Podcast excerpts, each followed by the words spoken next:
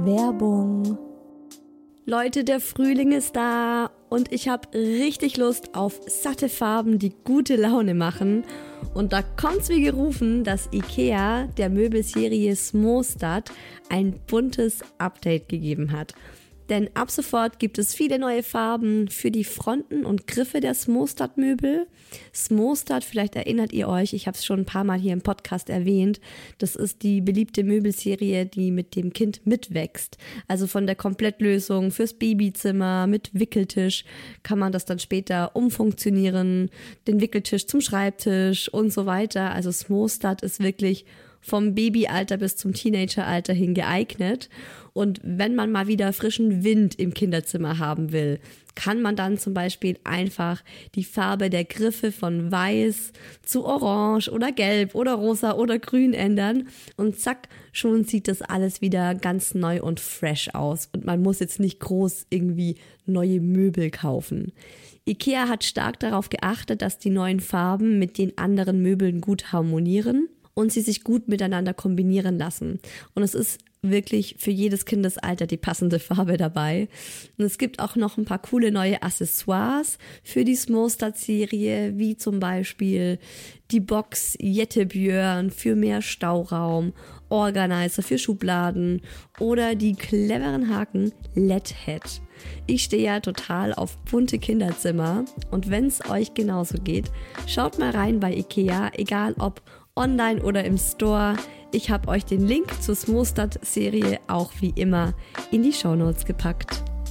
Werbung Ende.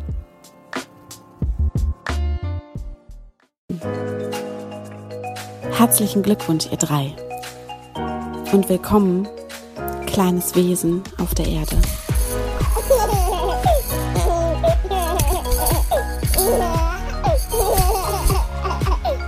Hallo, wie schön, dass ihr wieder zuhört bei Hi Baby, eurem Mama-Podcast mit mir, Isa, die gerade eine richtig dicke Kugel vor sich her schiebt. Und ich habe auch schon einen dreijährigen Wirbelwind zu Hause, den Mucki. Apropos dicke Kugel, ne? Manchmal habe ich ja so das Gefühl, der, der Daddy, der checkt das nicht so wirklich, dass ich aktuell schwanger bin. Beziehungsweise die zweite Schwangerschaft ist bei ihm so um einiges emotionsloser als die erste. Und dann bin ich gestern, noch mal kurz bevor ich ins Bett gegangen bin, eine Runde nackt durchs Wohnzimmer spaziert, um ihm mal wieder diesen riesengroßen Bauch zu präsentieren. Der ist in den letzten Wochen so krass gewachsen. und es hat voll gewirkt. Er hat echt so richtig große Augen gemacht und gemeint, oh mein Gott, Isa, wie groß ist denn dein Bauch? Und ich so, ja, ne? Ja, schon krass, gell?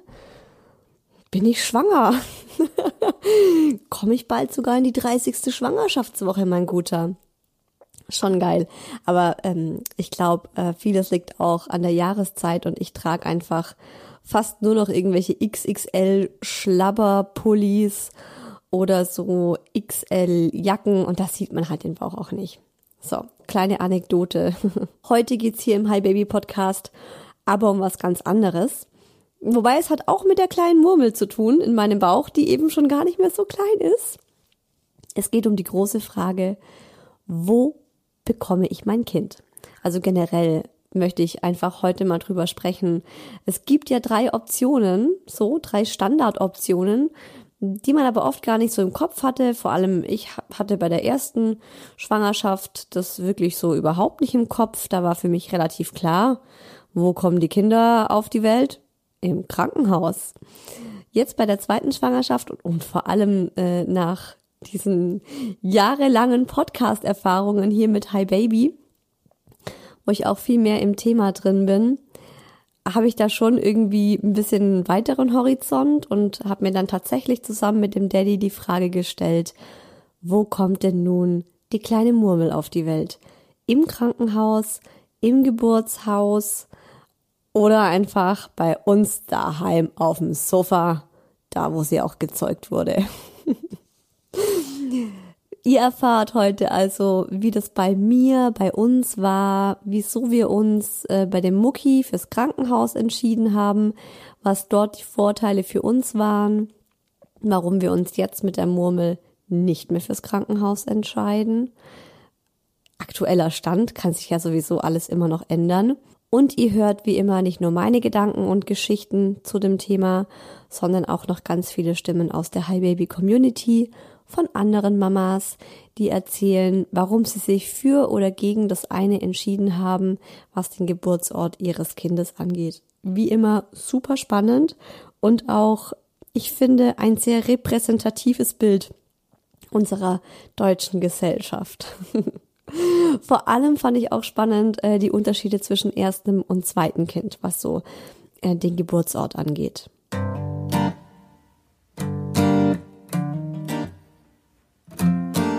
Ich habe es ja gerade schon erwähnt, bei dem Mucki war relativ klar von Anfang an, dass der im Krankenhaus auf die Welt kommt und auch in dem Krankenhaus, das eine Kinderintensivstation dabei hat ist auch eine Entscheidung, die würde ich immer wieder so treffen.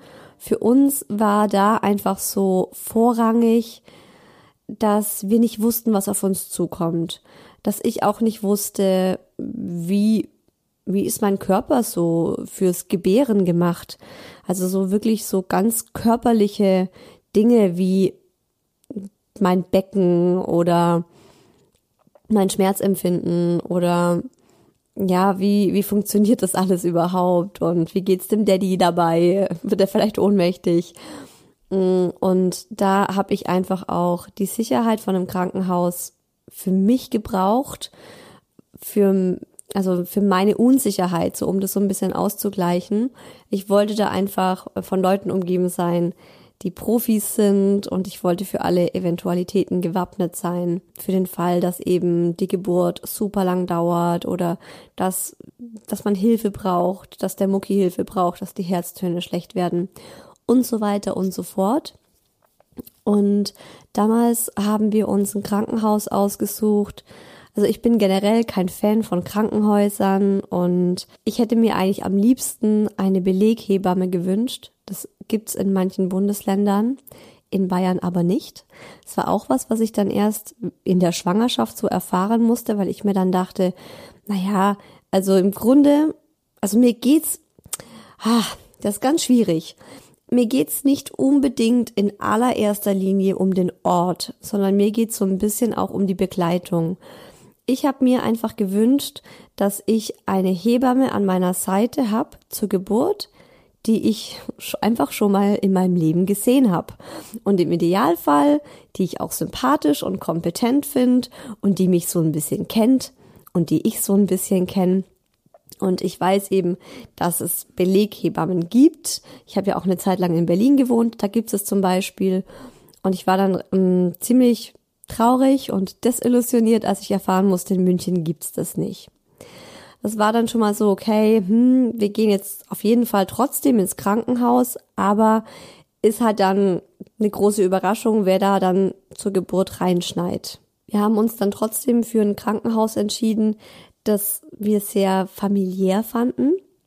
Also es war ein kleineres Krankenhaus, trotzdem Kinderintensivstation dabei und trotzdem auch relativ viele Geburten. Für mich war auch wichtig, so ein bisschen die Statistik vom Krankenhaus anzugucken, da ein bisschen nachzufragen. Es gibt ja auch Hebammen geführte Kreissäle. Lasst mich jetzt nicht lügen, ich glaube, unser Kreissaal war auch ein Hebammen geführter Kreissaal. Und ähm, mir ging es auch um solche Dinge und das will ich euch auch einfach als Tipp mal mit auf den Weg geben, dass ihr mal nachfragt, wie viel, wie hoch ist die Kaiserschnittrate. Also daran kann man dann auch sehen, zum Beispiel, wie schnell die Ärzte dann zum Kaiserschnitt raten oder die Hebammen. Das ist ja auch oft leider Gottes, also die Realität ist halt echt knallhart.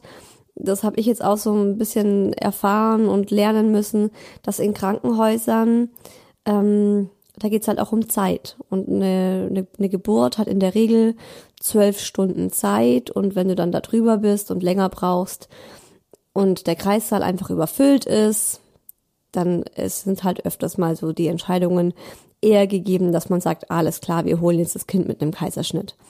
Als wenn das jetzt alles entspannt ist und ähm, der Mama und dem Kind einfach die Zeit gegeben wird, die die beiden brauchen. Man ist halt in vielen Krankenhäusern dann doch ja eine Zahl einfach, eine Zahl mit einer Krankenkasse im Hintergrund und für eine Geburt wird eben pauschal so und so viel berechnet und wenn man dann einen Kaiserschnitt macht, gibt es so und so viel mehr Geld und wenn man dieses und jenes macht, natürlich auch und so weiter und so fort.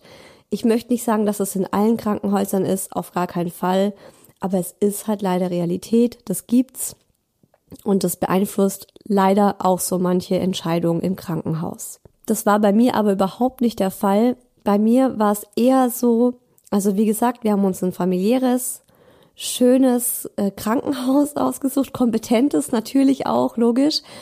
Und ich hatte ein richtig gutes Gefühl bei dem Krankenhaus. Und ich hatte dann einfach auch richtig Pech, muss man auch dazu sagen.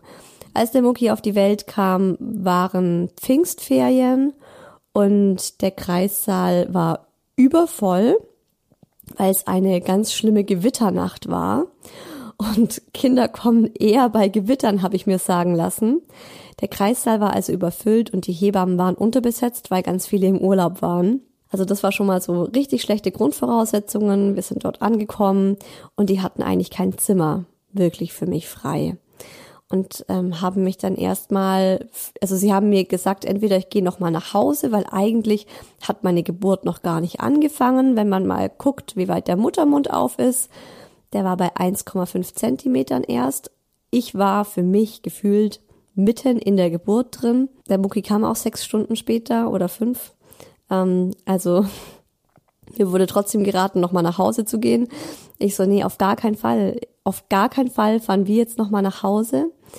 Und dann hieß es ja gut, dann empfehlen wir Ihnen, dass Sie ähm, eineinhalb bis zwei Stunden einfach noch spazieren gehen. Und zwar mitten in der Nacht, ein Uhr nachts, und es hat draußen ganz schlimm gewittert und geregnet. Wir waren dann draußen eine Zeit lang und irgendwann waren wir dann im Foyer vom Krankenhaus, wo ich dann auf der Gästetoilette im Eingangsbereich für ungefähr eine Dreiviertelstunde alleine meine Wehen veratmet habe als es dann so gefühlt, bin ich irgendwann zum Daddy gegangen und meinte dann so, hey, jetzt ist doch bitte, bitte, bitte, jetzt müssen doch eineinhalb Stunden vorbei sein, oder? Und äh, es war dann auch so, wir sind zurück und äh, dann haben sie auch ein CTG mit mir gemacht. Das war leider auch im Liegen, das heißt, ich konnte, durfte mich nicht bewegen und wurde dann im CTG auch vergessen, weil halt, was heißt vergessen, ne? Ähm, ich lag halt im CTG und die wenigen Hebammen, die da waren, die hatten Geburten. Und dann hieß es, man guckt nach 40 Minuten nach mir und man hat halt nach eineinhalb Stunden nach mir geguckt, so ungefähr. Und als es zum zweiten Mal passiert ist, habe ich dann auch tatsächlich auf diesen roten Notfallknopf gedrückt, weil ich nicht mehr liegen konnte. Ich konnte mich nicht mehr stillhalten. Ich wollte mich bewegen.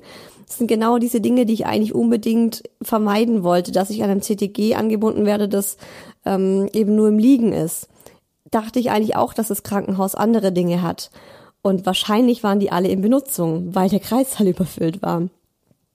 Nächstes Thema ist, dass meine Geburtstasche mit allen Utensilien plötzlich weg war, weil man die in dem ganzen Durcheinander, keine Ahnung, irgendwer hat die irgendwo hingestellt. Diese Tasche war weg, ich hatte also nichts mehr irgendwie, war mir in dem Moment auch scheißegal. Es gab äh, eben kein Zimmer, um kein Gebärzimmer, sondern ich war in irgendeinem Vorbereitungsraum, das eben einfach nur so eine Liege hatte. Ähm, deswegen konnte ich auch nicht in so einen Pool, also auch nicht ins Wasser. Es waren einfach alles richtig blöde Begebenheiten am Ende, ich wollte dann unbedingt auch eine PDA, weil ich ganz schlimme Schmerzen hatte. Und am Ende habe ich eine PDA bekommen, wo die Hebamme dann gemerkt hat, als sie mich so festgehalten hat für die PDA, um, ähm, sie hat mich deshalb festgehalten, weil sie meinte, für den Fall, dass ich Wehen habe, dass ich still bleib, weil man muss ganz still sitzen bleiben bei einer PDA. Und als sie mich so festgehalten hat und ich eben eine Wehe bekommen habe, hat sie gemerkt, dass ich schon lange Presswehen habe ich hatte diese, diese Art von Wehen tatsächlich schon ziemlich lang. Ich dachte aber immer noch, mein Muttermund ist bei vier Zentimeter, wie beim letzten Mal, als sie den gecheckt hat. Da war er bei vier. Deswegen dachte ich, ich darf noch nicht pressen, ich muss mich entspannen. Und hatte aber schon lange Presswehen und als die PDA gesetzt wurde, hat dann die Hebamme gemerkt, dass ich bereits einen 10 Zentimeter weit geöffneten Muttermund hatte. Also, ne, muss ich jetzt gar nicht alles groß wieder, wieder coin. Ich habe ja eine Folge zum Thema meine erste Geburt gemacht. Jedenfalls waren das alles so Punkte, die mir im Nachhinein einfach so das Gefühl gegeben haben, diese Krankenhauserfahrung oder dieser Ort Krankenhaus hat für mich die Geburt nur unnötig erschwert. Ich fand es total schwierig, dass ich so selten eine Hebamme gesehen habe. Die hätte einfach früher erkannt, dass ich Presswehen habe. Die hätte mich, also die hätte mich dann vielleicht auch schon viel früher an eine PDA anschließen können oder mich tatsächlich in so einen scheiß Geburtspool reinstecken können. Und ich hätte mir einfach mehr Anleitung gewünscht, gerade nochmal was das Atmen angeht. Oder einfach jemanden, der so eine Kompetenz und eine Ruhe ausstrahlt. Das war ja für mich auch so der Grund, warum ich ins Krankenhaus bin.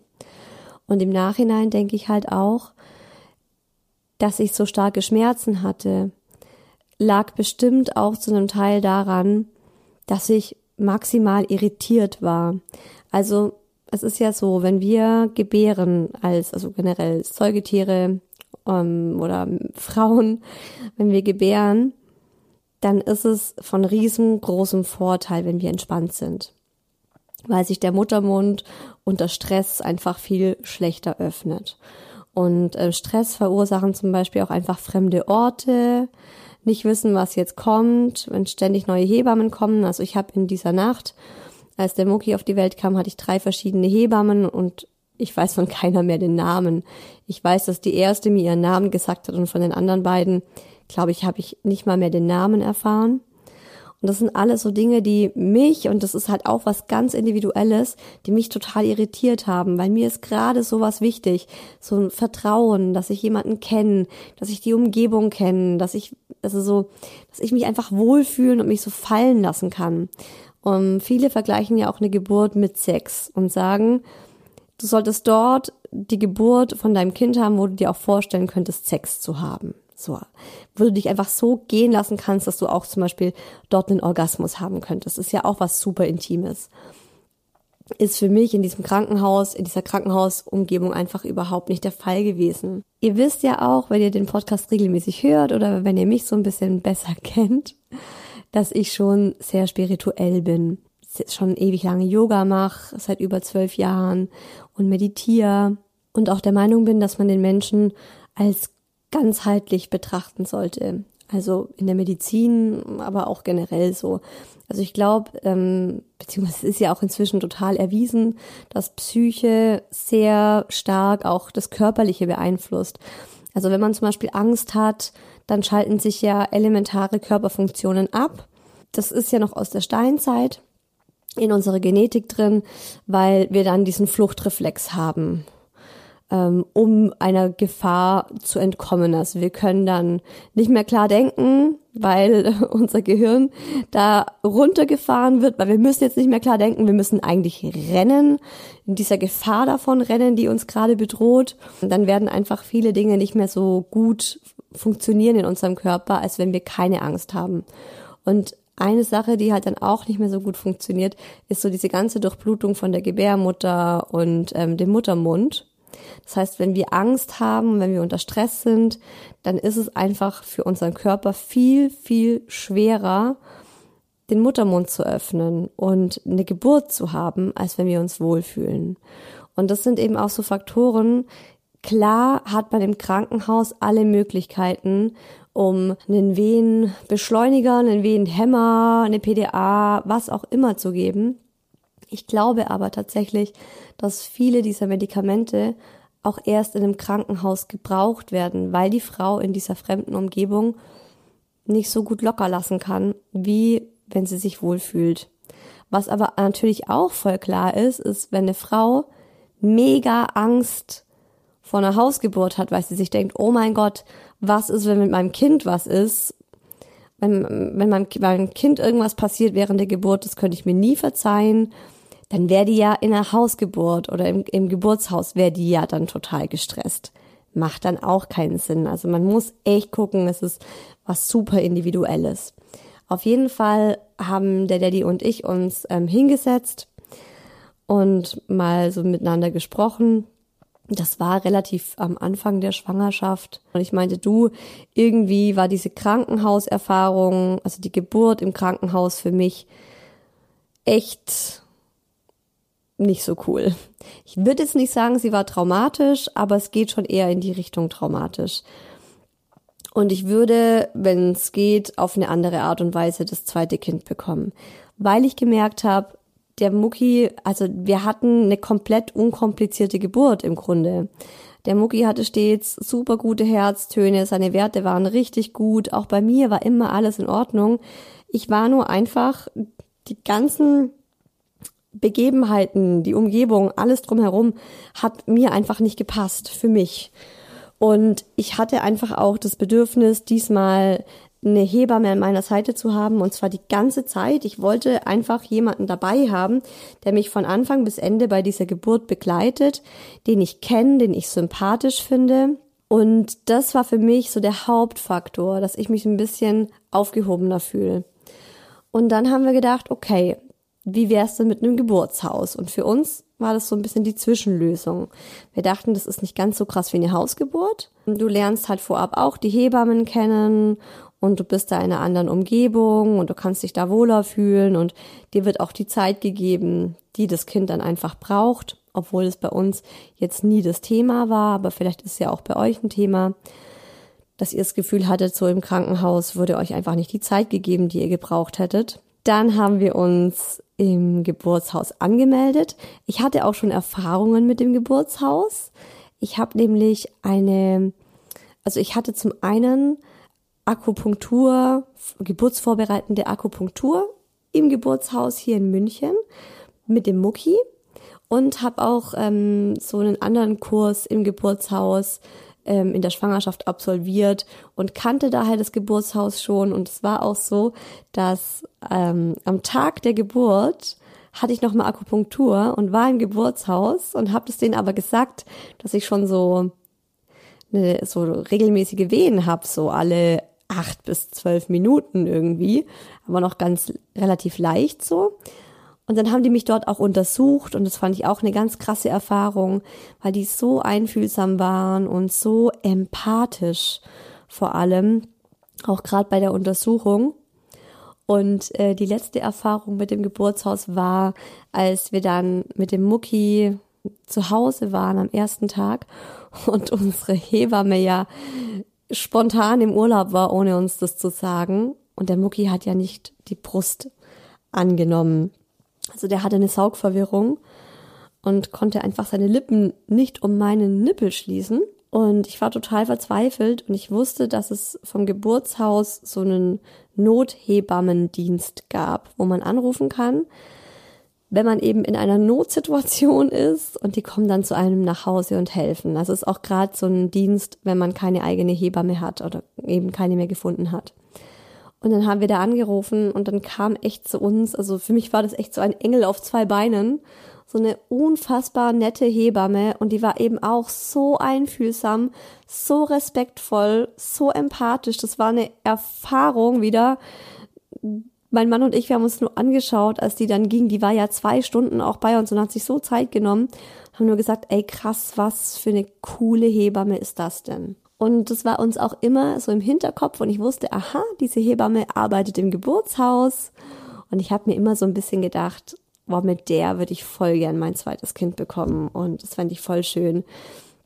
deswegen war ich dann auch so richtig euphorisch, als der Daddy zugestimmt hat, dass wir ins Geburtshaus gehen. Wir haben dann im Geburtshaus tatsächlich auch einen Termin bekommen, obwohl die gerade so einen riesen Ansturm haben an Frauen, die im Geburtshaus gebären wollen. Sie haben mir gesagt, dass das schon immer so ist oder war, dass da schon immer echt viel zu viel Anmeldungen kamen wie Plätze. Ich glaube aber auch, dass es was mit Corona zu tun hat, weil im Geburtshaus eben auf jeden Fall der Partner oder die Partnerin dabei sein kann. Und im Krankenhaus war ja schon mal die Situation so, dass die Frauen da alleine gebären mussten und der Partner, die Partnerin nicht mit durfte. Ich könnte mir vorstellen, dass das eben den Boom auf die Geburtshäuser noch mal ein bisschen vergrößert hat. Wir hatten jedenfalls Glück, mega happy, sind dort auch hingegangen und es war auch, also die Atmosphäre ist genau dieselbe, die ich noch von damals kannte mit dem Mucki.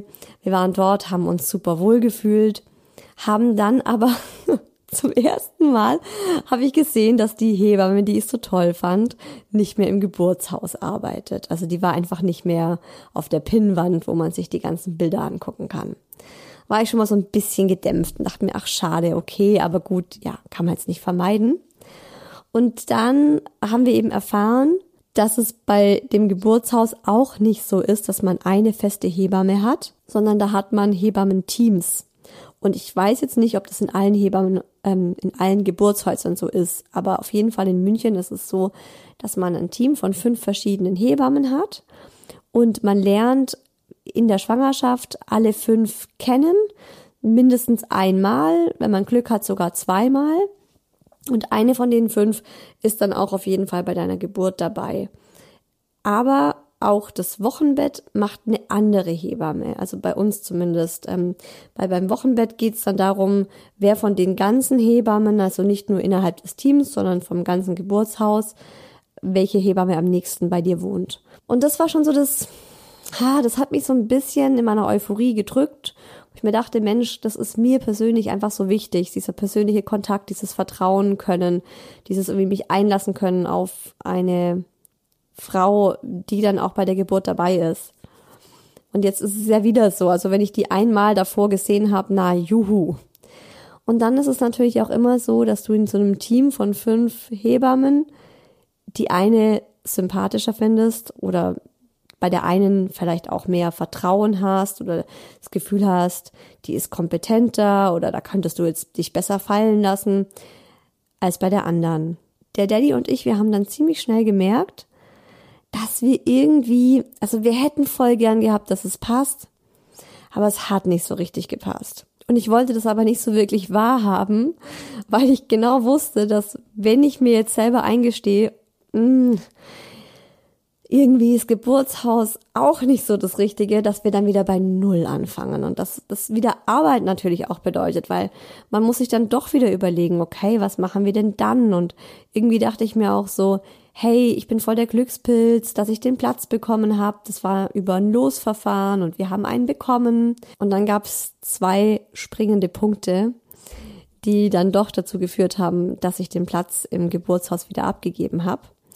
Der eine ist, ich höre ja seit, ach eigentlich schon vor, vor Beginn der Schwangerschaft, schon seit dem Kinderwunsch eigentlich, die friedliche Geburt. Das ist auch ein Podcast von Christine Graf.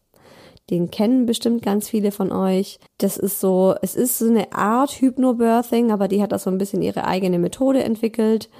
Und äh, die hatte zwei sehr schmerzhafte erste Geburten, zwei ziemlich krasse.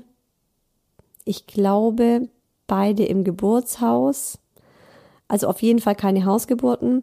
Und dann hatte sie aber eine, noch eine dritte Geburt und es war eine absolute Traumgeburt. Da hat sie sich dann halt auf, mit ihrer neu entwickelten Methode darauf vorbereitet, so eine Art Hypnobirthing, wo sie einfach so in Meditation, in Hypnose war während der Geburt und sie war während äh, dieser dritten Geburt eben zu Hause. Also das war dann auch ihre erste Hausgeburt.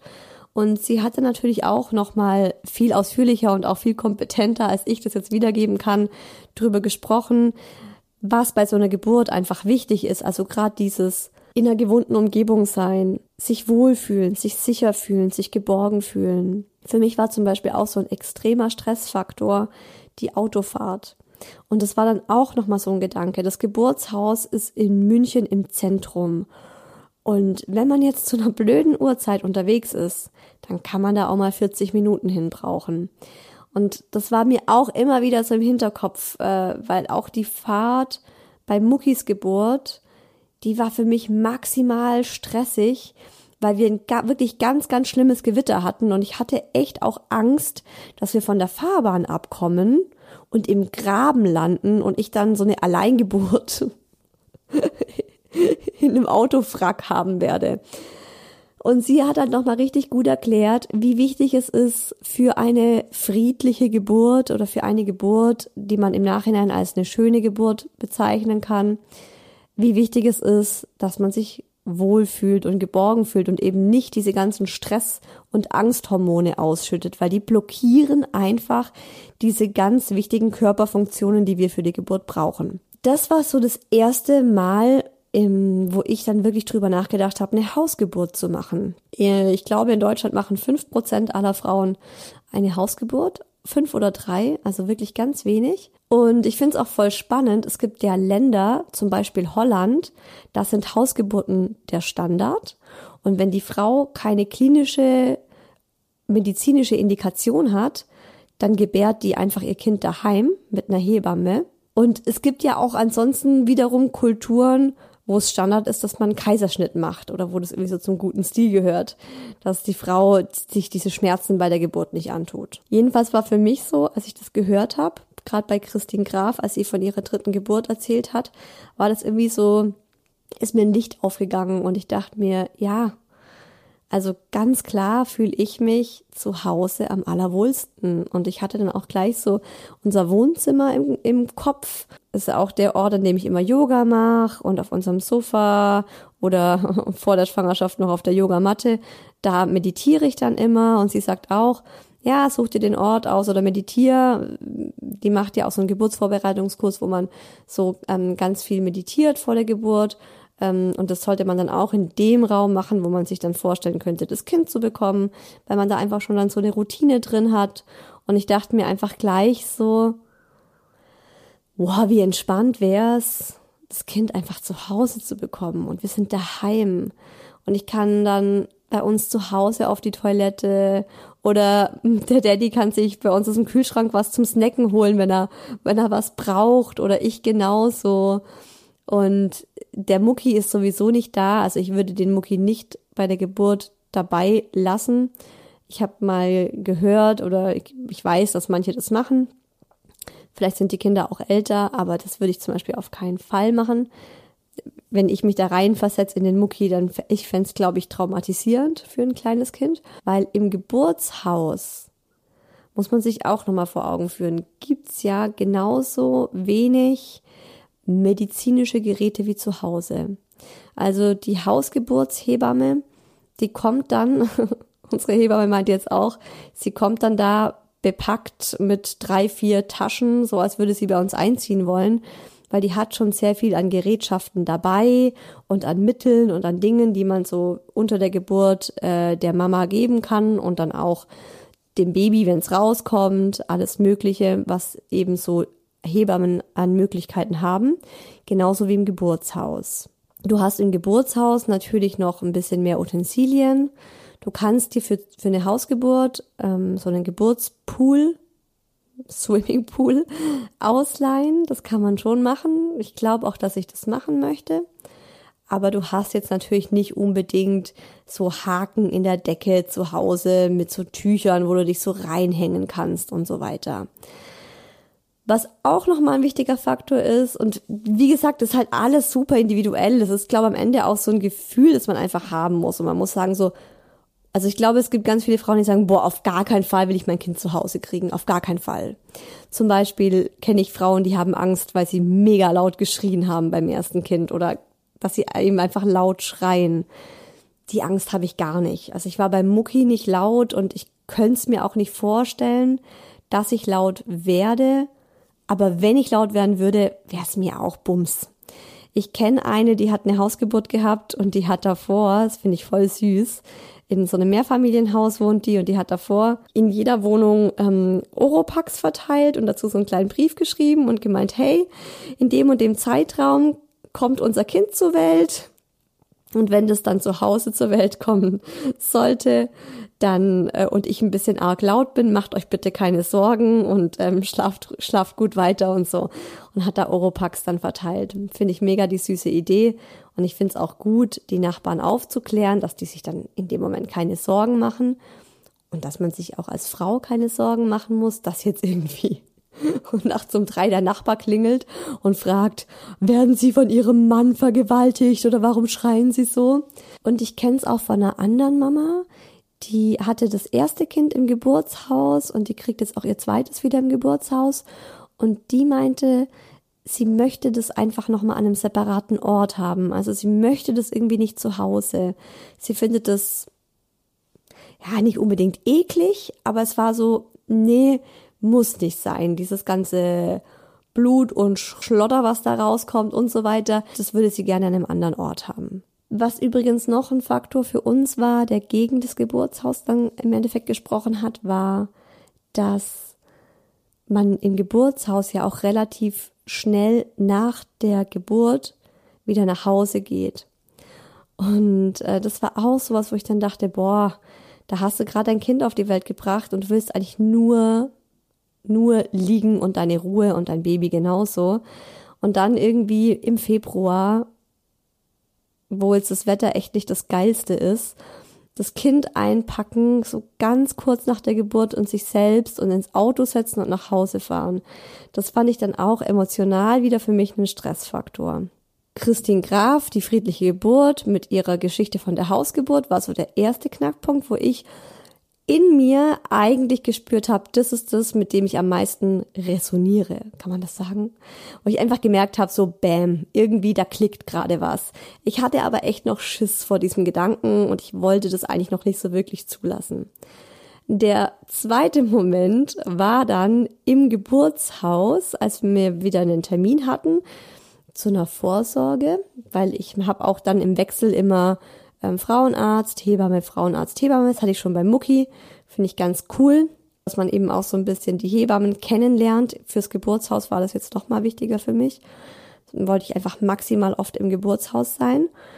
Und ich habe dann in dem Gespräch mit der Hebamme im Geburtshaus die Hebamme erwähnt, die eben bei uns zu Hause war im Rahmen dieser Notfall-Sprechstunde, als der Mucki die Brust nicht genommen hat und habe dann eben gesagt, so ja, wir hatten da eine ganz tolle Erfahrung mit der und die war dann da und so weiter und so fort. Ich weiß gar nicht, wie wir drauf gekommen sind. Dann hat die Hebamme, mit der wir das besprochen haben, hat dann so gemeint, ach ja, die, die macht jetzt übrigens hier in München Hausgeburten. Und das war für mich irgendwie einfach so ein bisschen Schicksal, muss ich ehrlich sagen. Es war dann so, okay, krass. Die Hebamme, die ich unbedingt eigentlich gerne für meine Geburt haben wollte, die macht jetzt Hausgeburten und Hausgeburten, das ist das, mit dem ich mich gerade unterbewusst auf jeden Fall am meisten anfreunden kann, aber ich hatte einfach, mir hat der letzte Kick hat mir einfach gefehlt, um das zu tun. Und das war für mich einfach der Kick, dass die mir gesagt hat, deine Lieblingshebamme macht jetzt Hausgeburten. Wir vom Geburtshaus nach Hause gekommen, ich habe sie sofort gegoogelt, habe ihre Website gefunden, habe sie angerufen. Sie hatte noch ein, sie hatte noch freie Plätze für unseren Geburtszeitraum Ende Februar. Ist vorbeigekommen, wir haben uns getroffen, wir haben, glaube zweieinhalb Stunden gequatscht. Die hat sich wahnsinnig viel Zeit genommen und äh, danach haben wir eigentlich gesagt, okay, wir machen eine Hausgeburt. Also wir planen jetzt mal eine Hausgeburt. Und ich bin auch ganz ehrlich zu euch, es gibt Momente, oder gerade auch jetzt zum Beispiel, als ich mir die ganzen Nachrichten von euch durchgelesen habe für den virtuellen Kaffeeklatsch, der gleich noch kommt, da gibt's Momente, da zweifle ich dran und denk so, mache ich das Beste für mein Kind? Das ist für mich die, ein, die einzig große Frage. Ich könnte es mir natürlich auch nie verzeihen, wenn ich jetzt ähm, das Kind gefährde, nur weil ich eine Hausgeburt haben will. Und es gibt aber einfach sowas in mir, das mir sagt, Du, kann, du hast kein Problem mit Geburten. Und das Beste, was du für dieses Kind machen kannst, ist eine entspannte Geburt zu haben.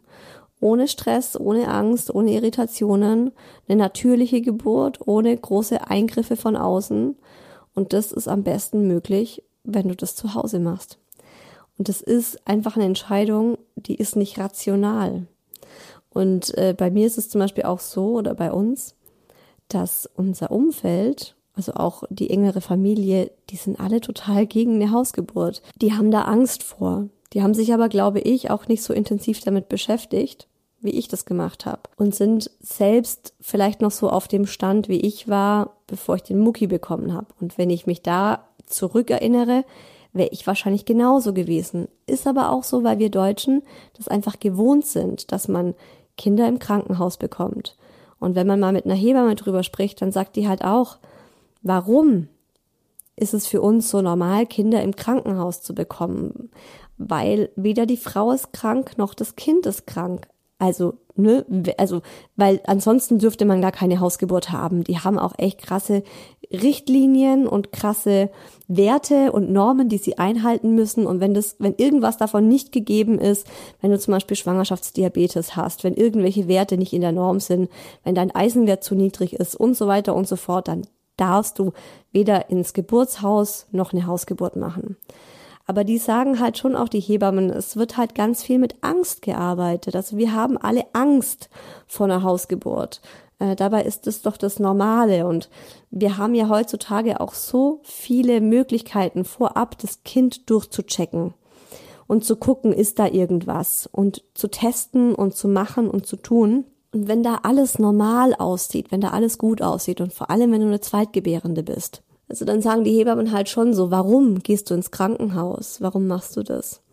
Und was mir dann auch nochmal ganz wichtig war, ist auch einfach zu wissen, dass die Hebammen sehr, sehr früh dann auch bei einer Hausgeburt, wenn irgendwas komisch erscheint oder wenn irgendwelche Werte abfallen oder nicht mehr so gut sind, ähm, dann verlegen die einen extrem früh und sehr, sehr vorsorglich ins Krankenhaus. Also die gehen da halt natürlich selber auch, die wollen selber auch echt kein Risiko eingehen. Aber das sind alles so Dinge, da möchte ich euch gar nicht so intensiv drüber jetzt im Detail erzählen, weil ich finde, wenn man sich dann für eine Hausgeburt entscheidet oder für ein Geburtshaus, dann muss man all diese Themen mit der Hebamme vor Ort besprechen und diese ganzen Fragen stellen, was die eigene Sicherheit angeht was die Sicherheit des Babys angeht. Was ich natürlich auch wichtig finde, ist, wo wohnt man? Also wohnst du in der Nähe von einem Krankenhaus und bei einer Hausgeburt wärst du innerhalb von einer Viertelstunde in einem Krankenhaus mit einem normalen Auto. Das ist bei uns der Fall. Also wenn wir jetzt irgendwo auf dem Land leben würden und das heißt, okay, wenn irgendwas schief geht, wenn irgendwas nicht mehr so cool ist und wir müssen ins Krankenhaus, dann fährst du erstmal 40 Minuten dann würde ich es, glaube ich, auch nicht tun. Dann wäre mir das Risiko zu hoch. Aber bei uns ist es auch so, dass wir sagen, okay, wir sind dann auch relativ schnell im Krankenhaus. Mit Notarzt wäre wär man dann sogar noch mal schneller im Krankenhaus. Auch das sind Sachen, das geht die Hebamme mit einem durch. Und ich denke, wenn ich mich jetzt gegen eine Hausgeburt entscheiden würde und doch sagen würde, nee, ich gehe ins Krankenhaus, dann ist es eine Entscheidung, äh, die aus Angst heraus ähm, von mir getroffen wurde. Es ist eine angstgetriebene Entscheidung. Der einzige Grund ist wirklich, dass ich Angst hätte, dass irgendwas mit dem Kind oder mit mir ist. So der aktuelle Stand der Dinge und ich wollte euch da einfach mal so ein bisschen meine Gedanken mitteilen, weil sie vielleicht der ein oder anderen von euch helfen können und ähm, vielleicht auch, weil eben Hausgeburten was ganz Unübliches sind und es eben so wenig Frauen in Deutschland machen, einfach mal ein bisschen meine Gedanken dazu euch erklären, dass ihr da vielleicht auch mal auf Gedanken kommt, die ihr so noch nicht hattet, gerade mit diesem ganzheitlichen und so weiter und so fort. Aber äh, ich möchte auch nochmal betonen, dass das was ganz Individuelles ist und die Frau muss sich einfach mit ihrer Entscheidung wohlfühlen. Das ist das Aller, Allerwichtigste. Und wenn, wenn man eben Angst hat vor dem einen oder vor dem anderen, und bei mir ist, glaube ich, auch echt diese traumatische oder diese blöde Erfahrung bei der ersten Geburt so ein Faktor, dass ich halt jetzt einfach auch wenn ich ins Krankenhaus gehen würde, ich hätte die ganze Zeit Angst, dass wieder diese Scheiße passiert, die beim Mucki passiert ist. Was mich halt voll blockieren würde. Und dann weiß ich safe, dass ich eine PDA nehmen müsste. Und ja, wer weiß. Also ich bin da auch voll offen für. Ich denke mir, vielleicht kriege ich auch beim zweiten Kind jetzt irgendwann zwischendrin einen Rappel und sag, okay, Hausgeburt war ein schöner Gedanke, aber ich will jetzt trotzdem ins Krankenhaus und ich will eine PDA.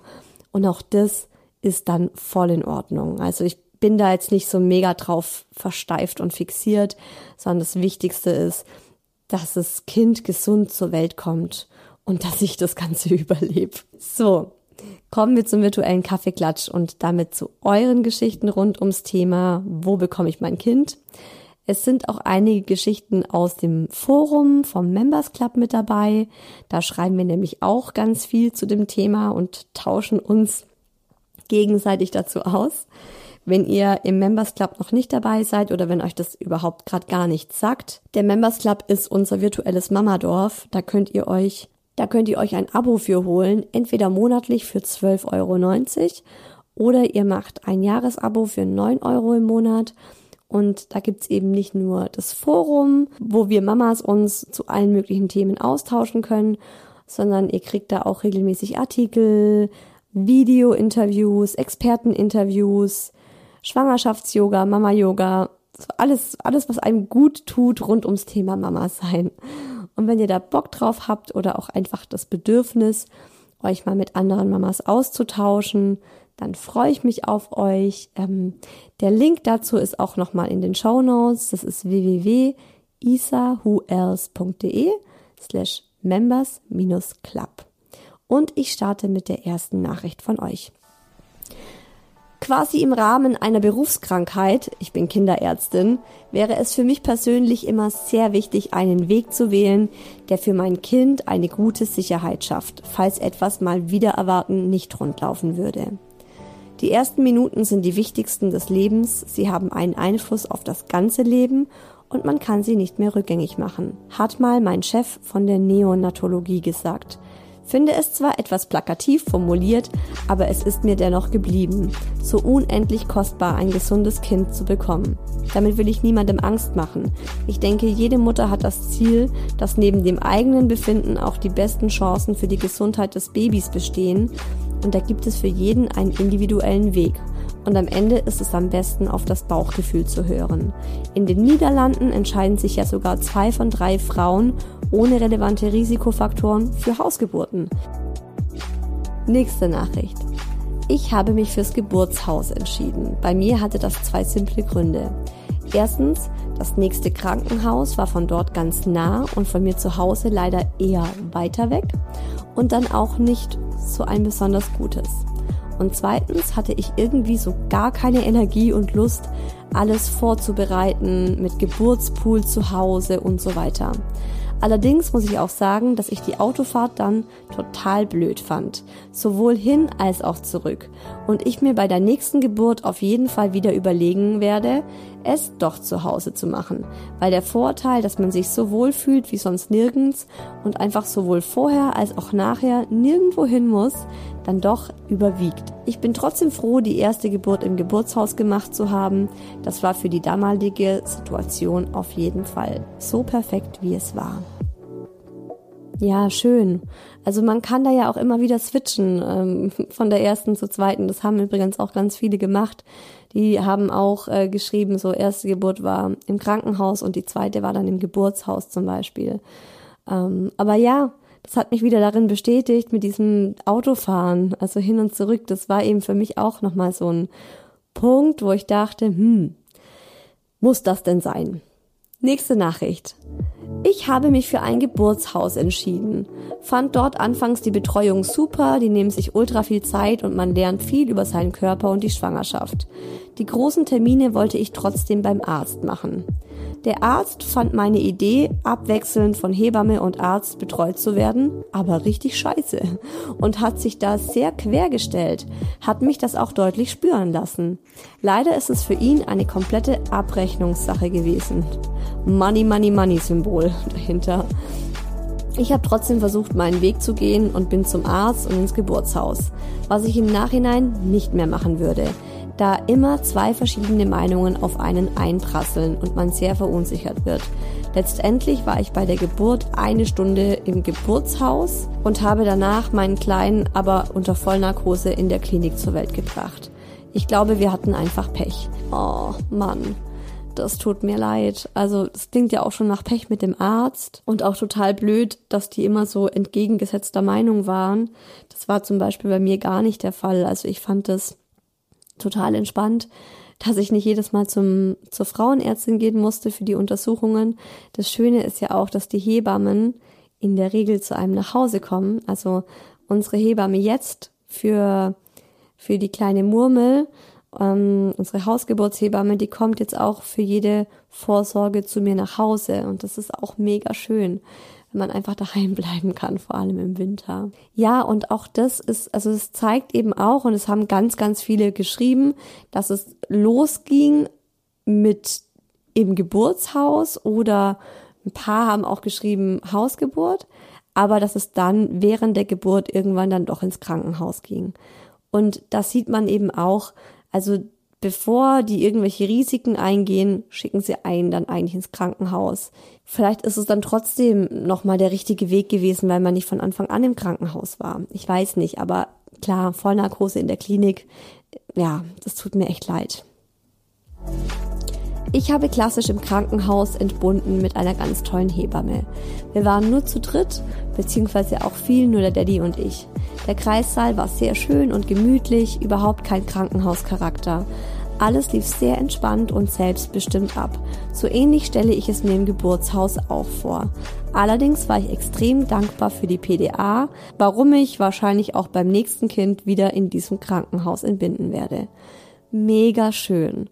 Also wenn ich dann sowas lese, dann denke ich mir, na ja, wenn ich so eine erste Geburt gehabt hätte, dann würde ich wahrscheinlich auch wieder ins Krankenhaus gehen. Also es klingt halt super cool. Ich hatte zwei unkomplizierte, schnelle Geburten im Krankenhaus, die sicher ideal für eine Hausgeburt gewesen wären. Der Gedanke allerdings, dass unsere ganze Nachbarschaft mein Schreien gehört hätte, ist für mich sowas von gruselig. Insofern bedeutet für mich die Entbindung in der Klinik eher ein Mehr an Privatsphäre. Dort habe ich ohne Hemmungen einfach alles rausgeschrien. Das hätte ich zu Hause nicht gekonnt. Bei Baby Nummer zwei bin ich auch direkt nach der Geburt nach Hause, habe also ambulant entbunden. Das war für mich ein perfekter Mittelweg. Ja, es ist halt so individuell, schaut. Also ja, das ist einfach ganz, ganz stark Typsache.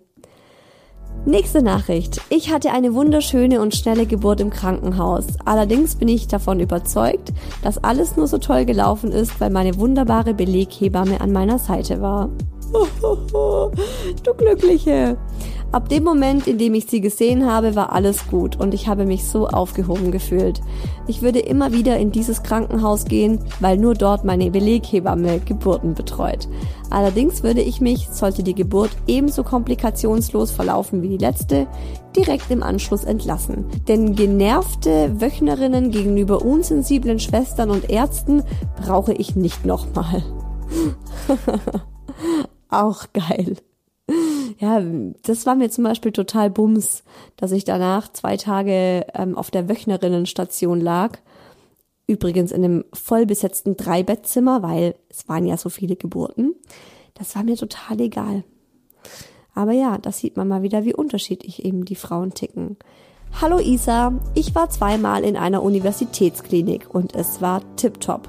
Die arbeiten dort auch mit, auch viel mit Alternativmedizin und kommen nicht gleich mit der Medikamentenkeule. Ich hatte dort zwei Wassergeburten, fast ohne Schmerzmittel, eine sehr individuelle und persönliche Betreuung und danach ein Familienzimmer für uns. Liebe Grüße aus der Schweiz. Klingt auch toll. Also schaut, man kann ja auch richtig schöne Geburten im Krankenhaus haben. Das ist ja überhaupt nicht ausgeschlossen. Ich würde aufgrund meiner Erfahrung bei der ersten Geburt nie wieder freiwillig in ein Krankenhaus gehen. Okay, hallo. Wir ticken ähnlich. Ich hoffe so sehr, dass ich bei der zweiten Geburt im Geburtshaus entbinden kann oder vielleicht sogar eine, eine Hausgeburtshebamme finde. Ich wurde im Krankenhaus bei der ersten Geburt leider echt unmenschlich behandelt. Sprüche wie, jetzt stellen Sie sich mal nicht so an und ständig wurde man allein gelassen. Man hat den Hebammen einfach angemerkt, wie abgestresst sie waren und wie unterbesetzt. Ganz schrecklich auch auf der Wochenbettstation. Es gab keine Hilfe beim Stillen, stattdessen wurde gleich zur Flasche geraten. Oh, ja, und wenn ich dann halt sowas lese, das tut einem dann halt auch so leid, ne? Weil es gibt halt auch echt tolle Krankenhäuser, aber ja, war halt bei mir leider sehr ähnlich. Mein Mann und ich haben uns für unser erstes Kind für eine Hausgeburt entschieden. Einer der Hauptgründe war einfach die Corona-Situation. Unser Kind kam diesen Januar auf die Welt. Ich konnte mir überhaupt nicht vorstellen, dass mein Mann auch nur eine Minute nicht bei mir sein kann während der Geburt. Ich hatte das Glück, eine total tolle Hebamme kennengelernt zu haben, die uns in der Schwangerschaft und im Wochenbett betreut. Durch sie sind wir erst auf das Thema Hausgeburt aufmerksam geworden, denn ich hatte wirklich schon die schlimmsten Befürchtungen, wie meine Geburt im Lockdown werden soll. Für mich machte die Vorstellung, zu Hause mit meinem Mann und unserer Hebamme in gewohnter Umgebung unseren Sohn zur Welt zu bringen, mich so viel entspannter. Ich hatte wirklich keine Angst mehr vor der Geburt oder vor der für mich bestehenden Gefahr, dass mein Mann nicht bei mir sein kann. Ich war ab dem Zeitpunkt, an dem wir den Vertrag mit der Hebamme unterschrieben wie ausgewechselt. Ich war wirklich tiefenentspannt. Ich war motiviert und freute mich so sehr auf meine erste Geburt. Es schien für uns der perfekte Weg zu sein. Als meine Fruchtblase morgens im Bett sprang und ich meinen Mann mit den Worten Ich glaube, es geht los, meine Fruchtblase ist gesprungen, geweckt habe, war ich weiterhin total entspannt. Ich bin duschen gegangen, habe meinen Mann ins Wohnzimmer zum Homeoffice geschickt und als er fertig war, hat er das Wohnzimmer vorbereitet für die Geburt. Danach fingen die Wehen auch von jetzt auf gleich an, schlimmer zu werden. so als hätte das Baby gewartet, bis der Papa mit allem fertig ist. Unsere Hebamme war gerade da, um nach uns zu schauen und ist dann auch direkt geblieben, denn ich hatte ab dem Moment fünf Stunden Wehen ohne Pause. Ich bin dann in die Badewanne, hatte dort zum ersten Mal wieder ein bisschen Zeit, um Sekundenschlaf zu halten. Letztendlich haben wir die Geburt zu Hause nach acht Stunden abgebrochen, weil ich einfach nicht mehr konnte. Ich hatte keine Kraft mehr. Im Krankenhaus hat es zwei Stunden noch gedauert, bis mein Sohn mit einer kleinen Sauglocke geholt wurde. Es ist ganz anders gelaufen, als ich es mir gewünscht habe, aber im Nachhinein war es genau der richtige Weg für uns, denn ich war komplett entspannt. Ich würde es beim zweiten Kind gern nochmal mit einer Hausgeburt versuchen, denn es war trotz den Schmerzen sehr, sehr schön zu Hause. Was für eine schöne, ehrliche Nachricht. Als Ärztin meiner Meinung nach immer, immer, immer Krankenhaus. Auch wenn alles unauffällig ist, gibt es einfach Notfälle, die keiner vorhersehen kann und bei denen für Mutter oder Kind jede Minute zählt. Wir sehen immer wieder die fürchterlichsten Sachen, die dann aus Geburtshäusern zu uns ins Krankenhaus gebracht werden. Und das hätte man alles vermeiden können. Ich kann natürlich die Beweggründe für eine Hausgeburt oder ein Geburtshaus total verstehen. Und in den allermeisten Fällen klappt ja auch alles super. Aber wenn was passiert und man hätte ein Stück weiter im Krankenhaus alle Möglichkeiten gehabt, verzeiht man sich das? Als Alternative gibt es ja ganz tolle Hebammen geführte Kreissäle, da wird nur im allergrößten Notfall eingegriffen und trotzdem hat man ein Backup vor Ort. Aber am Ende muss es jeder für sich entscheiden und muss sich damit wohlfühlen. Und jetzt die letzte Nachricht. In Zeiten von Corona hatte ich überlegt, eine Hausgeburt zu machen. Ich habe viele Telefonate geführt mit Hebammen und so weiter, aber keine gefunden, die noch Kapazitäten frei hatte. Im Nachhinein muss ich sagen, zum Glück. Unsere Krankenhausgeburt dauerte gefühlt ewig. Wir waren 14 Stunden im Kreissaal und ich habe am Ende sehr viel Blut verloren. So viel, dass ich zwei Blutkonserven brauchte. Eine Hausgeburt hätte ich wahrscheinlich nicht oder nur sehr knapp überlebt. Bei Erstgebärenden kennt man einfach viele Pathologien nicht. Mein Mindset war super positiv und einige Hebammen sagten mir auch, dass ich auf jeden Fall das Zeug dazu hätte, eine Hausgeburt zu machen. Ich möchte mit meiner Geschichte nur darauf aufmerksam machen, dass eine Geburt außerhalb einer Klinik sehr wohl mit Risiken verbunden ist und man keine leichtsinnigen Entscheidungen treffen sollte, nur weil der Partner vielleicht nicht mit in den Kreissaal darf. Also man sollte sich auf jeden Fall nochmal ausgiebig damit auseinandersetzen. Und das macht man ja auch nochmal mit der Hebamme und geht wirklich die ganzen Risikofaktoren durch und das Für und das Wider. Also man sollte die Entscheidung nicht so leichtfertig treffen, aber ich finde halt genauso wenig sollte man leichtfertig die Entscheidung treffen, einfach ins Krankenhaus zu gehen. Also ich finde generell, man sollte sich damit auseinandersetzen, was für Möglichkeiten es gibt und dann überlegen, was für einen ganz individuell also für die generell für alle Beteiligten ähm, die beste und sicherste und ähm, ja, die vom Bauchgefühl her richtige Entscheidung ist. Oh, endloses Thema. Ich bin auch wirklich gespannt, ob es bei uns am Ende die Hausgeburt wird ähm, oder ob wir dann doch ins Krankenhaus gegangen sind. Ähm, ja, you never know. Ihr werdet es auf jeden Fall hier im Podcast erfahren. Früher oder später. Jetzt geht's hier erstmal in zwei Wochen weiter, übernächsten Sonntag und dann mit dem Thema Vorurteile gegenüber jungen und alten Mamas. So ein Thema, das habe ich schon super lange auf dem Themenplan. Und ähm, da haben mir schon echt viele Mamas zu geschrieben. Also ganz junge Mamas, die meinten so, oh Gott, ich, sie werden mit so vielen Vorurteilen überhäuft. Und genauso auch alte Mamas. Und darüber spreche ich mal in zwei Wochen mit euch. Ich bin auch schon ganz gespannt auf den virtuellen Kaffeeklatsch. Bis dahin, lasst euch gut gehen, gönnt euch was. Alles Liebe, eure Isa.